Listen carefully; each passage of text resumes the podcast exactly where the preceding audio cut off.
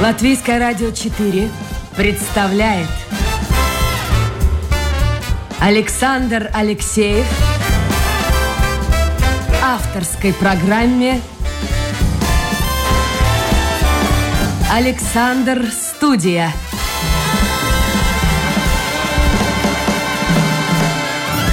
Здравствуйте, друзья! В эфире программа «Александр Студия». Как обычно, в это время с вами автор и ведущий Александр Алексеев. У меня в гостях Елена Кошелева. Добрый день. Именно Елена.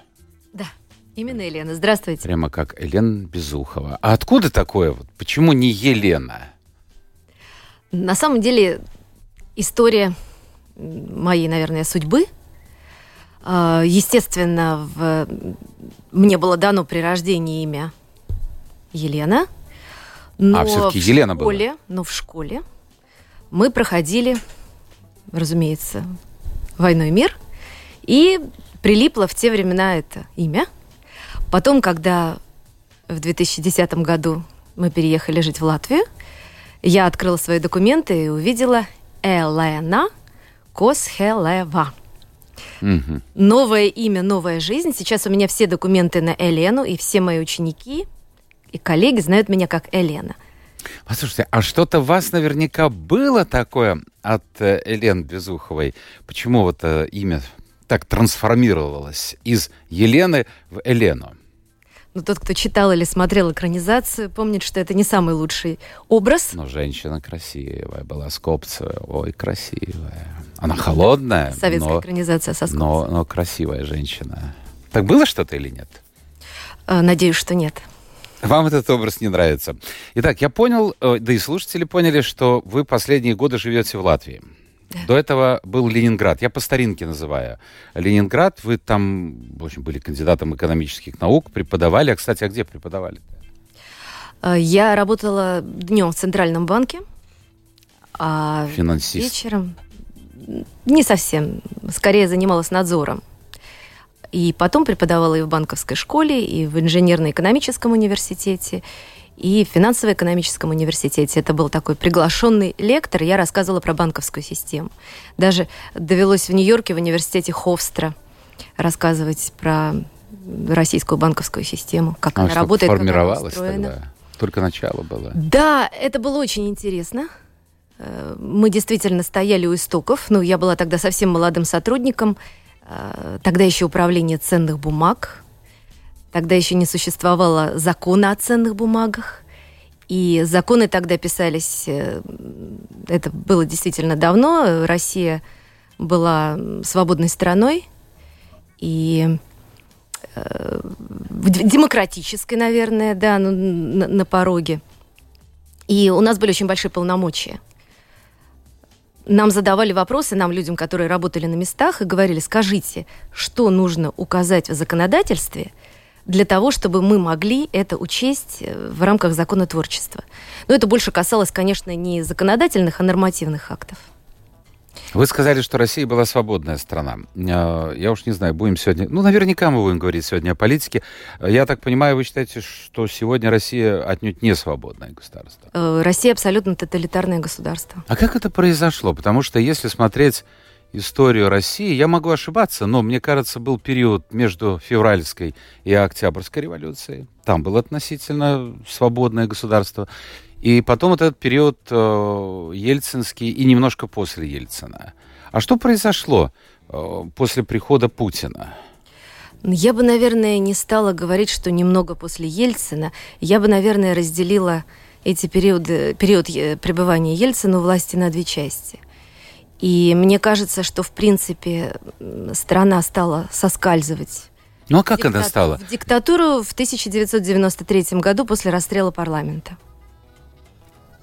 То есть, в общем-то, хоть и поддержанная большей частью демократов, но тем не менее это был э, не демократический ход. Это был не демократический. А какой выход был? это был такой первородный грех, грех, грех, после которого, к сожалению, э, все пошло не так. Но какое-то время была иллюзия демократии и, а уж говорить о том, что после э, прихода к власти нынешнего президента не хочу называть Вальдеморта, да? Почему? Не хочу называть его имя. Ну хорошо, обойдемся. Я буду называть. Э, хорошо. Э, было на самом деле понятно. Я расскажу очень личную историю. Да, да, да, вот это самое главное. Э, не буду говорить какие-то общие слова, как лектор, да, и как, как PhD по экономике, а буду говорить как человек. 1999 год. Приближается новогодняя ночь. 31 декабря мы все вместе в офисе в Центральном банке. У нас очень дружный коллектив – Э, мы разговариваем, веселимся.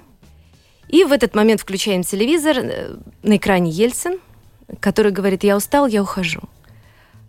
Мой преемник, то лицо, которое вы видите Путин. сейчас. Совершенно верно. А, это было после сентября 1999 года, когда произошли взрывы в домах в жилых в России, э, которые по мнению многих, и лично я, как человек, нашла исчерпывающие для себя доказательства, чтобы так полагать, были инспирированы спецслужбами. А что это за доказательства? Для того, чтобы... Потому что официально это не признано. Говорят, да. Ну, официально, официально не признаны многие очевидные вещи. Официальная война не признана, называется спецоперацией, правда? Э, источники в интернете, свидетели, некий, если кто-то хочет погуглить, некий Трепашкин, полковник ФСБ, который вышел на практически свое руководство, когда исследовал. Это пойманные люди, э, жители, я не буду сейчас просто, я боюсь ошибаться, ошибиться, наверное, возможно, в Волгограде.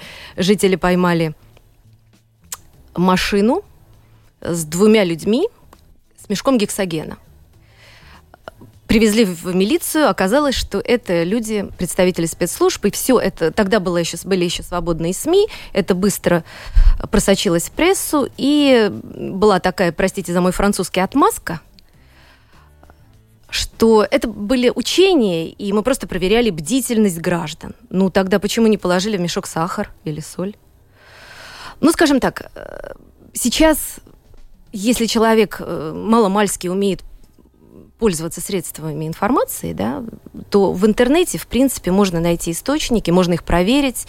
Наверное, не на 100%, но, по крайней мере. То есть вы думаете, что эти взрывы, они каким-то образом связаны с Путиным? Я убеждена, что в обществе нужно было создать ситуацию страха для того, чтобы э, на место президента поставить преемника. А зачем? Зачем? Зачем это нужно было Ельцину? Нет, зачем это было Путину, и зачем было Ельцину, и вообще зачем... Ведь Путин на первом этапе своего, в общем-то, президентства, он даже хотел, шли разговоры о вступлении в НАТО. Да, Это и был и в Евросоюз. проевропейский политик в определенной степени. Может, он что-то скрывал? Я не сказала о том, что взрывы домов были инициированы нынешним российским президентом. Я сказала, что они были э, инспирированы спецслужбами, которые хотели его поставить. Почему конкретно Ельцин э, выбрал э, этого человека, да, nobody from nowhere, для того, чтобы гарантировать э, благосостояние своей семьи. То есть он думал, что этот человек будет э, работать по указке того же Ельцина или его окружения, он будет послушным. Возможно так, но прежде всего, я думаю, в тот момент э, Ельцина интересовали активы семьи его дочери.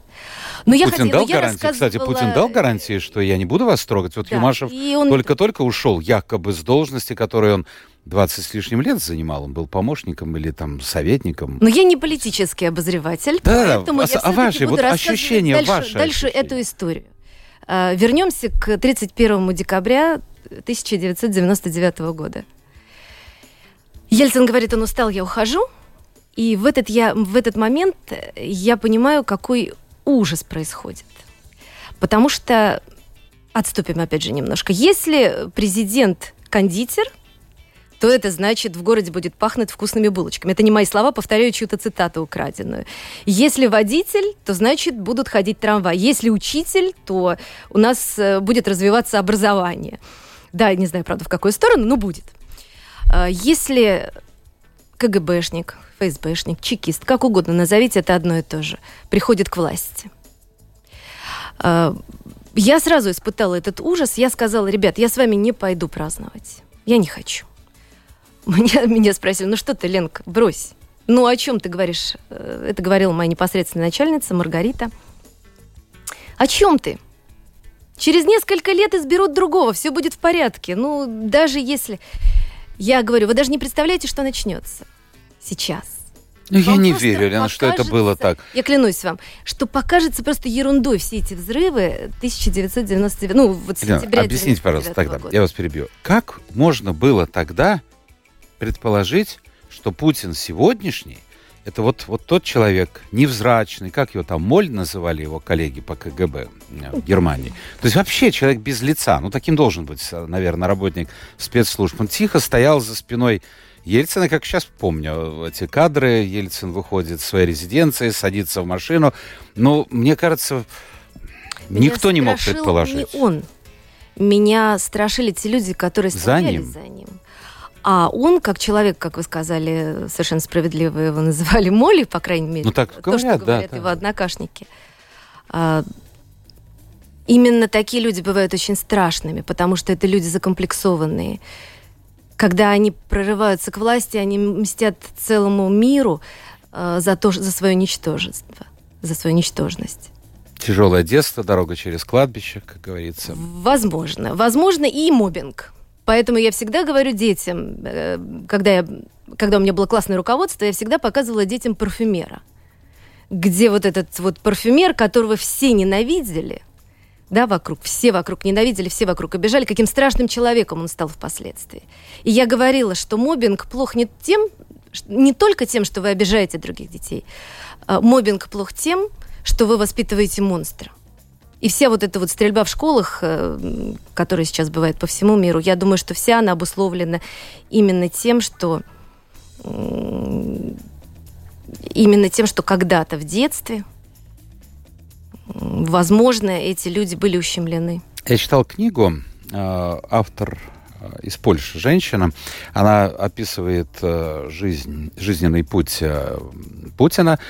Я не знаю, верить, не верить, сейчас очень сложно как-то сориентироваться, но тем не менее, там якобы шел разговор о том, что он внебрачный сын, мать где-то осталась в Грузии, воспитывать было невозможно, отец бросил и, э, просто переправили его к дальним родственникам в Ленинград, собственно говоря, э, тогда появились те люди, которых сегодня называют родителями. Не знаю, верить, не верить, но то, что жизнь была тяжелая, конечно, у него в детстве, наверное, это каким-то образом сказалось. Не знаю насчет Грузии, conspiracy, мне кажется. Может быть, всякое Все-таки, если вернуться, да, если вернуться к личной истории, да, Вот когда вы поняли, что вот, ну хорошо, Я это какое-то предчувствие, да, это но вот когда вы 9 увидели, почувствовали. 99 года я просто поняла, с чем, за- зачем это нужно, почему это происходит. Хорошо, а вот в своей работе, когда вы почувствовали, что что-то начинает происходить не так? В своей работе в Центральном банке, да, вы знаете, очень хороший вопрос. Я почувствовала то, что что-то начало происходить не так, когда вышла из первого декрета. Но когда в 2002 году я поехала в Нью-Йорк э, рассказывать про банковскую систему, у меня начали зарождаться сомнения в том, что это был неправильный выбор. Да? То есть тогда банковская система по инерции все еще двигалась вперед, а, была снижена налоговая ставка, она перестала быть прогрессивной, она стала для всех одинаковой, это позволило э, бизнесу выйти из тени. И очень многие вещи, которые в, в экономике происходило очень много положительных вещей. И вот я помню, что я тогда в Нью-Йорке, когда студенты задавали мне вопросы, я не могла однозначно оценивать э, лидера, каким он был тогда, а, потому что мой разум вступал в противоречие с моими чувствами. Экономика, с одной стороны, э, поступательно двигалась вперед, но э, вот этот грех, когда были взорваны дома и когда, возможно, была развязана Вторая Чеченская война, вот это не давало мне возможность успокоиться. Я вернусь к 31 декабря. Давайте. И Маргарита, моя непосредственная начальница, которая говорила мне, что все в порядке, изберем скоро другого, все будет хорошо. Да, Она тогда, погибла. тогда же точно, вы, сказали, Она- изберем, тогда же точно избирали. Ну, же. конечно, тогда избирали. Ну, она погибла. Она погибла в 2009 году во время взрыва э, поезда Москва-Петербург, Невский экспресс.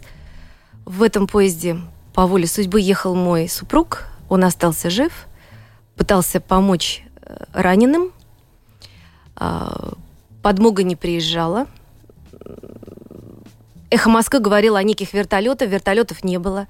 Тогда была возможность писать «Эхо Москвы», кто не знает, это э, свободный, свободная радиостанция, которая была закрыта в самом начале войны с Украиной в марте нынешнего года. Тогда они были абсолютно свободны. Я писала в чат то, что он присылал мне смс. Он э, рассказывал в перерывах между помощью. Он рассказывал мне, что происходит. Я выкладывала это в чат, и его стирали. То есть эту информацию стирали. Мой супруг вернулся, у него был очень тяжелый стресс. Он неделю пролежал лицом э, к стене, потом, потом мы открыли ССЛВ и нашли себе дом в Латвии. То есть это была последняя капля, мы больше не могли оставаться. Мы приняли решение уехать. Елена Кошелева сегодня у нас в гостях. Можно сказать, преподаватель, человек в той жизни, в российской жизни, работавшая в банке, преподававшая, кандидат а это в Латвии будет как доктор экономических доктор, наук, да. да, кандидат экономических наук. А, сегодня продолжает свою карьеру преподавателя здесь, в Латвии. Друзья мои, это программа «Александр Студия». Время бежит. Если у вас есть вопросы, вы можете в интернет зайти. Домашняя страничка Латвийская радио 4. Программа «Александр Студия». И я ваш вопрос озвучу, естественно, если он будет касаться какой-то стороной темы нашего эфира. А, итак, вы все-таки решили вот после этого случая с мужем приехать в Латвию.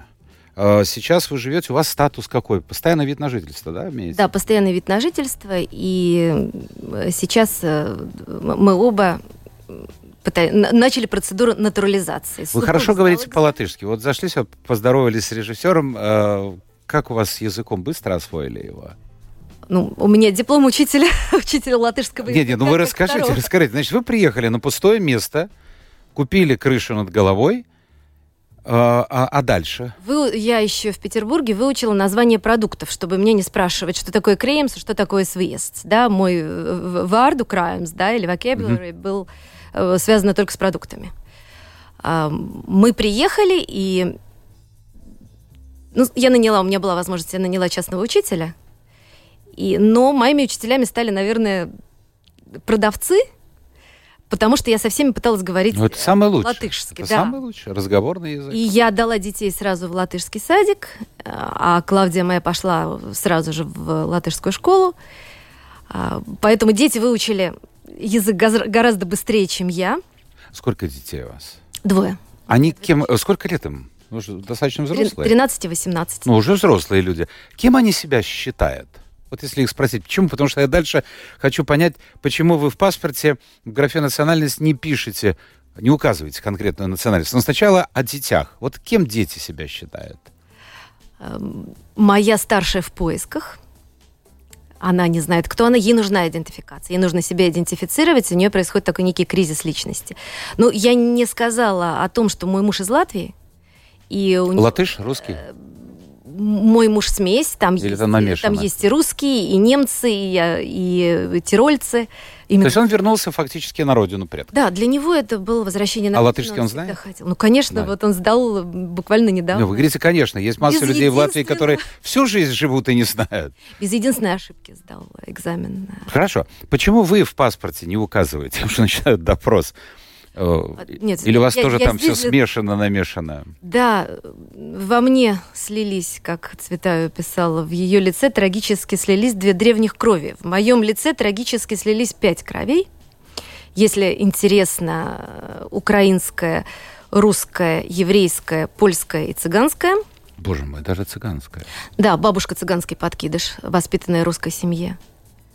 Ну, с другой стороны, вот по культуре, э, вы ближе к, к наверное, к русской культуре. Я европейка. Европейка. Абсолютно. А в чем тогда отличие, на ваш взгляд?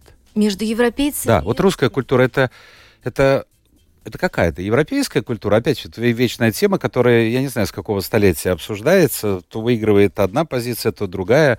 Вот мы кто? Мы азиаты с раскосыми глазами или мы европейцы? Вот кто Хорошее стихотворение Блока, да, скифы мы, да, азиаты мы. Я бы с радостью считала себя скифом. Бродский считал, э, Бродский находился на той позиции, что скифы Э, что скифский язык, что мы наследовали скифский язык. Да, и у Геродота была такая фраза «скифы очарованы своим языком». Я совершенно очарована русским языком, он меня тоже очень вдохновляет. Тоже потому, что он Бродского всегда вдохновлял. Он всегда говорил, что он черпает свое вдохновение именно в языке. Но сложно ответить, кто такие русские, э, я думаю, что есть русские европейцы и есть русские ну, наследники Золотой Орды. Веке, да? Наследники Золотой Орды. А, Все зависит от того, какие книги вы читали. Вот именно поэтому я и не пишу свою национальность, не пытаюсь себя определить, потому что это не важно. Хорошо, Ирина, это скажите мне, пожалуйста. Вот, меня как человека. А, в России очень последние годы достаточно долго говорится о том, что у нас особый путь. Э, весь Запад, он погряз в разврате э, и, и вообще ужас, э, ужас, что там происходит. А у нас особый путь. Мы Богом выбранная нация, и, и поэтому вот мы такие, святые. Вот как это понять? Это тоже обработка народа? Вы знаете, я не нахожусь на той позиции, что конечно, Геббельс говорил, что дайте мне средства массовой информации, и я из э, любого народа сделаю стадо свиней. А, наверное, действительно, масс-медиа обладают такой способностью, но все-таки я предпочитаю персональную ответственность. И я повторяю, что моя, моя позиция с 99 -го года не изменилась. И все, что произошло сейчас, это следствие э, всего того, что случилось 22 года назад, да, когда к власти пришли чекисты. Хорошо. Вернемся к вашей э, части вашей жизни. Здесь, в Латвии, начали учить язык и поступили в ВУЗ. Закончили его. Меня пригласили преподавать, э, меня пригласили преподавать частную школу. И, нужен был диплом. Э, ну, нужно было сдать, во-первых, С-категорию языка, угу. латышский язык С-категории, и необходимо педагогическое образование. Можно было закончить курсы, а можно было получить полноценное образование. Я поступила в Латвийский университет и закончила. На латышском языке? Конечно. Опять-таки, конечно, потому что я вижу, что пишут некоторые слушатели, и, конечно, тут не получается. Что они пишут? Дойдем. Дойдем до этого. Друзья мои, вы можете высказывать свои точки зрения, ну, в рамочках так приличия, да, потому что я все равно э, грубые выражения буду заменять на более, на, на, на менее грубые. А, вот пишут... Э, ну, это традиционный вопрос. На какие деньги вы живете в Латвии? На какие деньги я живу в Латвии? Это женщина интересуется. У моего мужа переводческий бизнес – у него большой штат, э, скажем так, не штат, да, у него работают нештатные переводчики, которые находятся по всему миру. Да, клиенты у нас тоже разбросаны по всему миру. И мы оказываем услуги. Но вы же тоже зарабатываете деньги? Я зарабатываю деньги, я учитель. Вот, э, ну, вы сами понимаете, да, что... Невысокая зарплата. Что, да, у учителя невысокая, у преподавателя вуза тоже невысокая зарплата. И сейчас у нас новое направление бизнеса. А, мы предоставляем услуги а, по развитию парков. Парков? Парков. Неожиданно. Да, и у нас сейчас есть проект за рубежом. Э, я часто там бываю и пробую себя, наверное, в новой для себя роли ландшафтного дизайнера. Очень хочу получить это образование тоже. Так что это в моих планах. То есть вы не сидите на шее у, я не знаю, у государства или еще, как раньше говорили, деньги партии, там у комсомола были. Ну, в общем-то, люди ищут всегда какие-то варианты. Я, я не в партии. Вы сами зарабатываете. Мой супруг, мой супруг бизнесмен, и я могу сказать, что э, он вообще большой специалист в организации бизнеса, да, то есть это вот, скажем, э, совершенно новое направление, которым он сейчас занимается, и я просто восхищаюсь его талантом, как человек, который всю жизнь занимался переводческим бизнесом, да, э, может так хорошо разбираться в совершенно новой сфере. Нет, конечно, мы никогда не сидели э, ни у кого на шее, это деньги, Понятно. которые мы сами заработали. Скажите, пожалуйста, вот вы преподаете сейчас, именно про день сегодняшний. Отношение к России, конечно, изменилось. И те шаги, которые предпринял Путин и те, кто стоит за ним, естественно, привели к очень такой негативной оценке вообще России. И порой даже люди, которые ну, молчат, не высказывают свою точку зрения, живут в России, боятся, они находятся под этим прессом, э, но они становятся как бы жертвами. Э, по крайней мере, в России говорится о ненависти к русским, к русской культуре.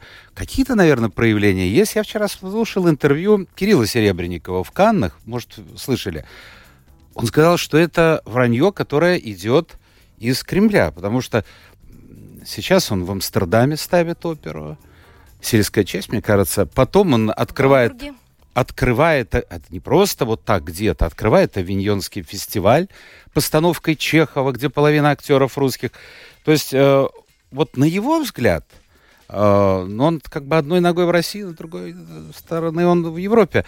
Э, это, это специально нагнетается вот такое отношение. Вот нас не любят, нас ненавидят, ненавидят русскую культуру.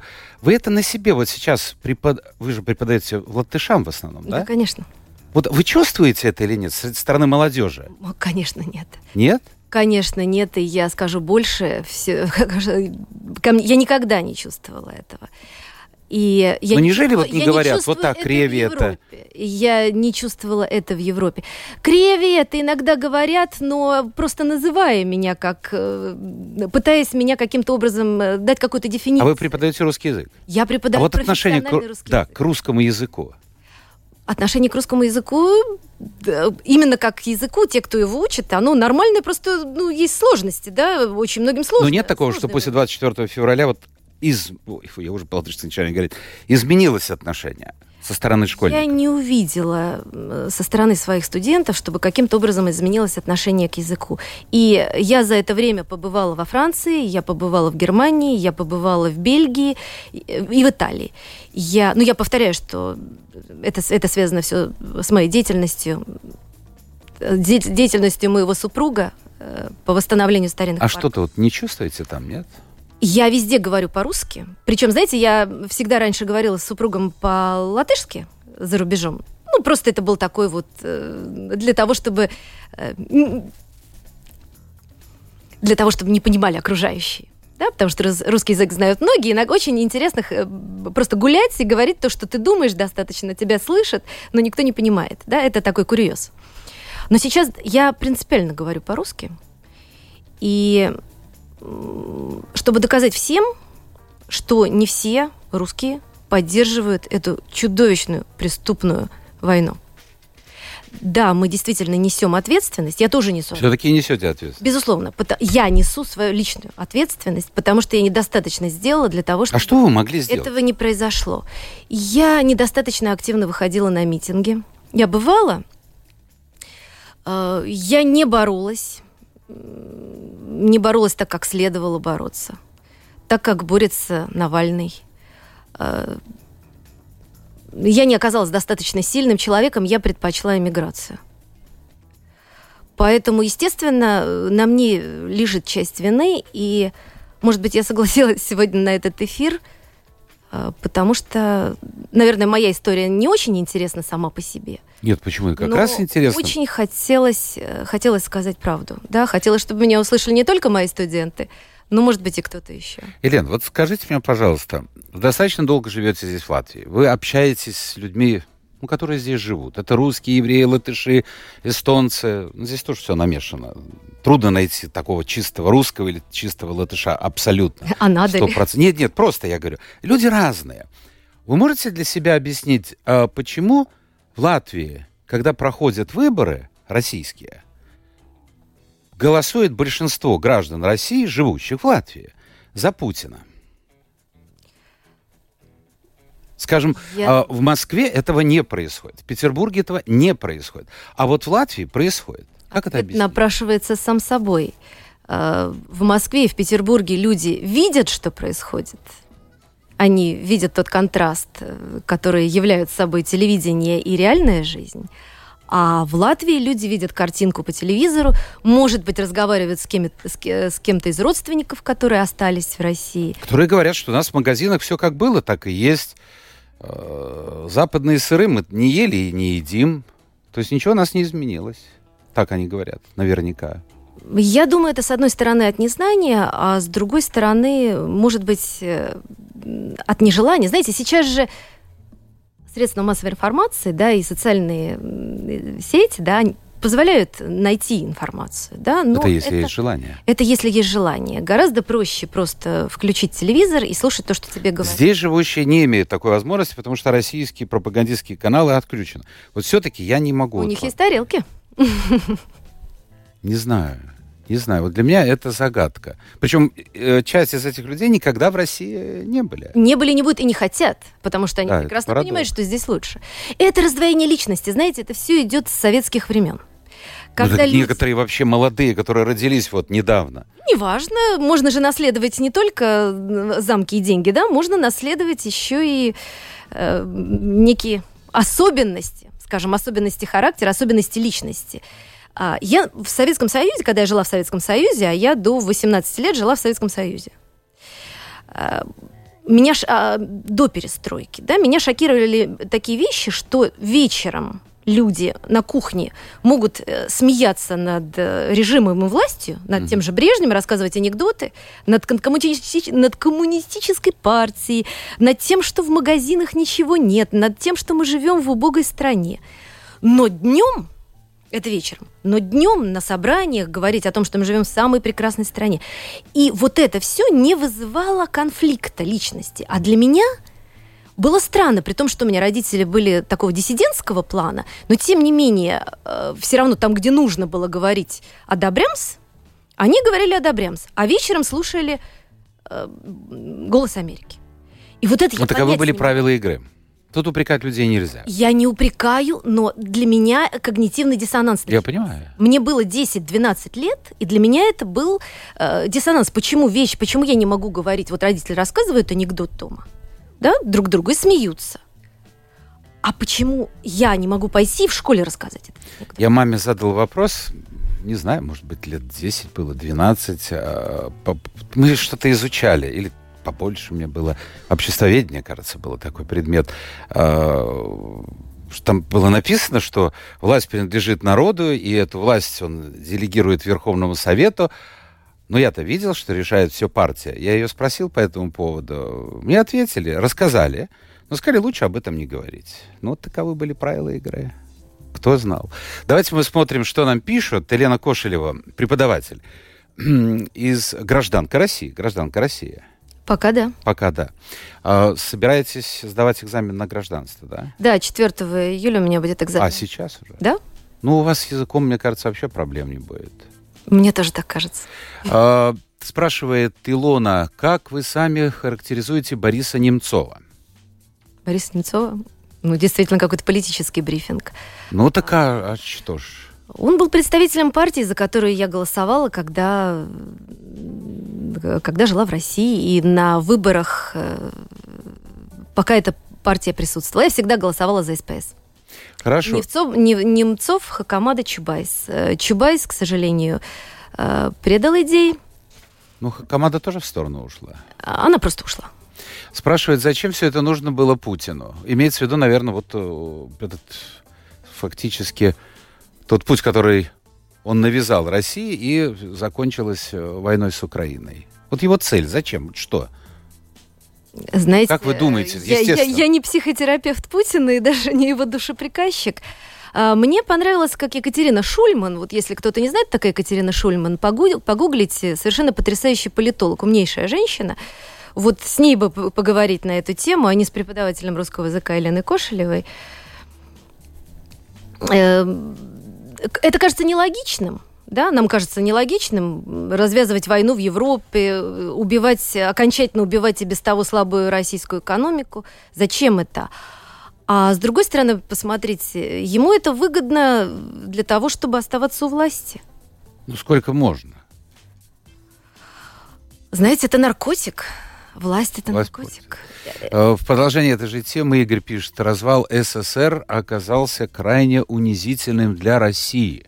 Теперь желание реванша привело к войне. Вопрос, ну, явно не к нашей сегодняшней гости, но тем не менее, как вы оцениваете готовность к войне и устойчивость экономики России? А я бы даже сказал, может быть, а, как бы вы оценили настроение людей, которые живут в России? Потому что э, та информация, которая сейчас распространяется, но я повторяю, смотреть надо очень осторожно. Но, в общем-то, никто не хочет идти воевать. Вы знаете, я э, очень мало с кем общаюсь в России. Я живу здесь, в Латвии, э, уже 12 лет. Э, все мои друзья, ну, большинство Уже моих друзей... переписывайтесь в большинство интернете. моих друзей здесь. Э, Близкие люди, которые у меня были в России, э, они все уехали. Они эмигрировали в течение этих 20 лет, потому что они видели, куда сползает страна. Я могу сказать, что у меня осталось буквально, может быть, трое знакомых, с которыми я поддерживаю коммуникацию. Э, Я была потрясена, я, поэтому это очень маленькая выборка, но я была потрясена с, э, тем, что сказала мне моя подруга, когда э, в апреле, кажется, в апреле мы с ней созвонились. Когда война началась, я позвонила и сказала, что, Ольга, нас так много связывает, я все равно тебя люблю. Да, я все равно тебя люблю, давай останемся выше этого.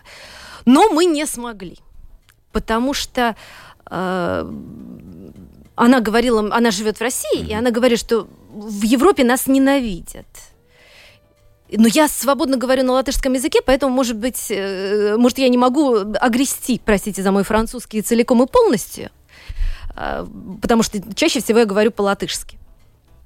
Но даже когда я говорю по-русски, я с этим не сталкиваюсь.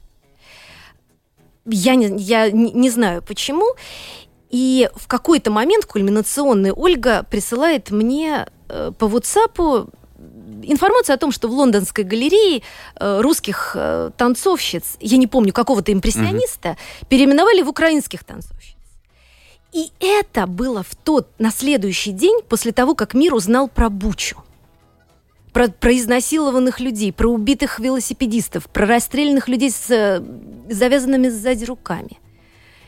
И она мне это присылает с точки зрения того, что Но она считает, Да, она что считает, что русские убили украинские националисты. Вот, подождите, Правильно, да? но она психически нормальный человек, да? То есть Но моя если тебе подруга каждый день говорят подстроила- одно и то же, Так выключи, ей же ее же не заставляют, как... э, она фоном э, работает. э, Как в заводном апельсине, помните, да, поставили па- палочки в глаза и заставляют. У меня, извините, с 2004 года нет телевизора, я просто выкинула. Я поняла, что у меня растут дети, я не хочу, чтобы их испортили там 25-м кадром или все, всем этим бредом и пошлостью, которая шла. по теле- Я, не знаю, что сейчас показывают на российском телевидении, я не смотрю. А Я знаю, вы знаете, я смотрю... закончу а, про Ольгу. Да-да. И вот, и, простите, не, не Да, хочу да, вас да, перебивать, но не хочу просто, чтобы повисло это. И я, я пишу ей, говорю, ты в своем уме? Я серьезно, я, я пишу ей такими словами, которые вы бы запикали. После того, как мы все это увидели, ты мне пишешь про каких-то танцовщиц с горение синим пламенем. И она пишет мне фразу. «А, это еще неизвестно, кто это сделал. Ну вот видите, то, что я... Образованная девушка, женщина, умница. Я написала, э, милая, э, зайди на сайт, я прислала ей сайты BBC, Deutsche Welle, и написала фразу, что, э, Оля, ватник тебе не идет. Да, ну кто знает, такие ватники, то... Мгм. А, да, я поставила ее в бан. Мою подругу детства, с которой я дружу. Вот видите, что 40 делает лет. пропаганда. Видите, что делает? А, спрашивает ваш... Вау. Ну, давайте еще 2-3 минуты мы можем. Ваше мнение, э, Эдуард пишет, кто будет процветать, Европа или Россия? Вообще, чем это все закончится? Процветать будет э, демократическое общество. Вы потому уверены? потому что только, только через демократию лежит путь к процветанию. Где демократия, пишет Фания? Где ваш голос в защиту образования на русском языке? Почему мы не в Европе? Почему мы не Европа? Там сколько государственных языков? Почему-то несколько. А, Я не знаю, кого, кого вы имеете в виду. Да, например, э, большая турецкая община живет э, в Германии, но э, все турки говорят на немецком. Я, я предполагаю, что я за систему образования на латышском языке, но за право русскоязычных, украинских, э, литовских, эстонских детей изучать углубленно свой язык и литературу. Ну, то, что сейчас происходит. Слушайте, наше время уже закончилось. Я бы с вами еще поговорил бы с удовольствием. А, у меня последний мой вопрос. Да, я отлично понимаю вот тот пример, который приводила ваша экс-подруга с картинами, если он действительно имел место. Трудно сказать. Посмотрите, до сегодняшнего дня в Израиле нет официального запрета на музыку Вагнера, но она не исполняется. Года 3-4 тому назад общественное израильское э, радио м- в эфир пустило фрагмент какого-то совершенно чуть ли не детского сочинения Вагнера, и после этого а Вагнер был, как известно, антисемит и, и человек, очень плохо относившийся к евреям, так мягко скажем. Э, руководство это радио очень извинялось. И что не делали еврей Баренбойм и другие музыканты, да. евреи, они пытались. Но это, понимаете, это в крови у людей в памяти Холокост, газовые камеры, концлагеря. И это же сейчас, мне кажется, тоже будет у украинцев. Как это будет? Чем это все закончится? Я не знаю это классический пример, когда не верившие в существование тех же концлагерей жители Германии, американцы и другие оккупационные э, страны, они, в общем просто возили их по концлагерям и показывали, хотя тоже были... И многие не верили. Не говорили, верили, говорили, что это голливудская а, это постановка. Голливуд. Да, да, да. Вот э, вы привели очень хороший пример своей бывшей подруги. Я не знаю. Ну что вот говорят Путин, там, умрет э, или не умрет, ну не вечно же жить будет. Мне кажется, проблема-то не в Путине, а, а, а в людях, у которых просто, просто все в черепе, все это в головке изменено настолько. Я не знаю, сколько должно пройти поколений, сколько должно пройти лет, чтобы как-то нормализовать вот это положение. Я не знаю. Я печально на все это смотрю. В чем вопрос? А вопрос в том, что это же, ну, ну хочется надеяться на что-то, какой-то позитив. Скажите в конце. А, когда... Позитив. Позитив. Когда был аннексирован Крым, в этот день я пришла э, в школу, и э, я не говорила по-русски. Я провела все уроки только на латышском языке. Э, это был мой протест. Э, как у Бродского. Помните, он своих родителях, э, More Than The One, он написал на английском языке и сказал, что это дает э, им долю свободы, потому что именно на русском языке они получили много отказов, чтобы перед смертью увидеть сына, много отказов выехать из страны. Mm-hmm. Так вот тогда я я приняла решение не говорить на русском языке, по крайней мере, один день в качестве протестов. Сейчас, когда случилось нечто более страшное, потому что погибли люди, погибли дети, и погибают, и продолжают погибать каждый день.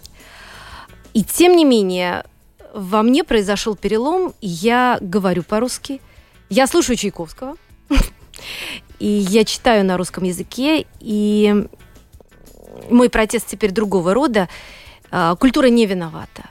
Да, немецкий народ совершил э, невероятное преступление, в котором участвовали большинство немцев большинство русских сейчас участвуют. И те, которые согласны, и те, которые сейчас говорят, не все так однозначно, вот те люди, те люди, которые сейчас говорят, что в этой войне не все однозначно, понимаете смысл? Это значит, мы согласны с этими преступлениями, мы считаем, что людей можно убивать, потому что это наши враги. Вот когда человек говорит, не все однозначно, это значит, что он считает, что это а что с ними можно будет? Ну хорошо. Делать. Что будет вот с этими людьми? Я думаю, что каким-то образом, не знаю каким, они должны пройти тот же процесс, что немцы в 40, э, скажем так, в 40-х годах. Я не знаю, каким образом это будет э, осуществлено, но только таким образом можно избавиться от вот этого вируса имперскости в крови. Елена Кошелева, преподаватель из Риги теперь уже можно говорить. 12 лет живет она в Латвии, в прошлом жительница а, России, гражданка России до сегодняшнего дня. Была гостья эфира. Елена, спасибо за время. Мы уже на 9 минут, на 9 минут перескочили. Спасибо Надо вам. оператору дать возможность хоть про, э, про кондишн включить и отдохнуть немножко. Продюсер программы Людмила Вавинская. Это была программа «Александр Студия». Мы встретимся с вами, друзья, теперь в понедельник. Всего вам доброго. Пока.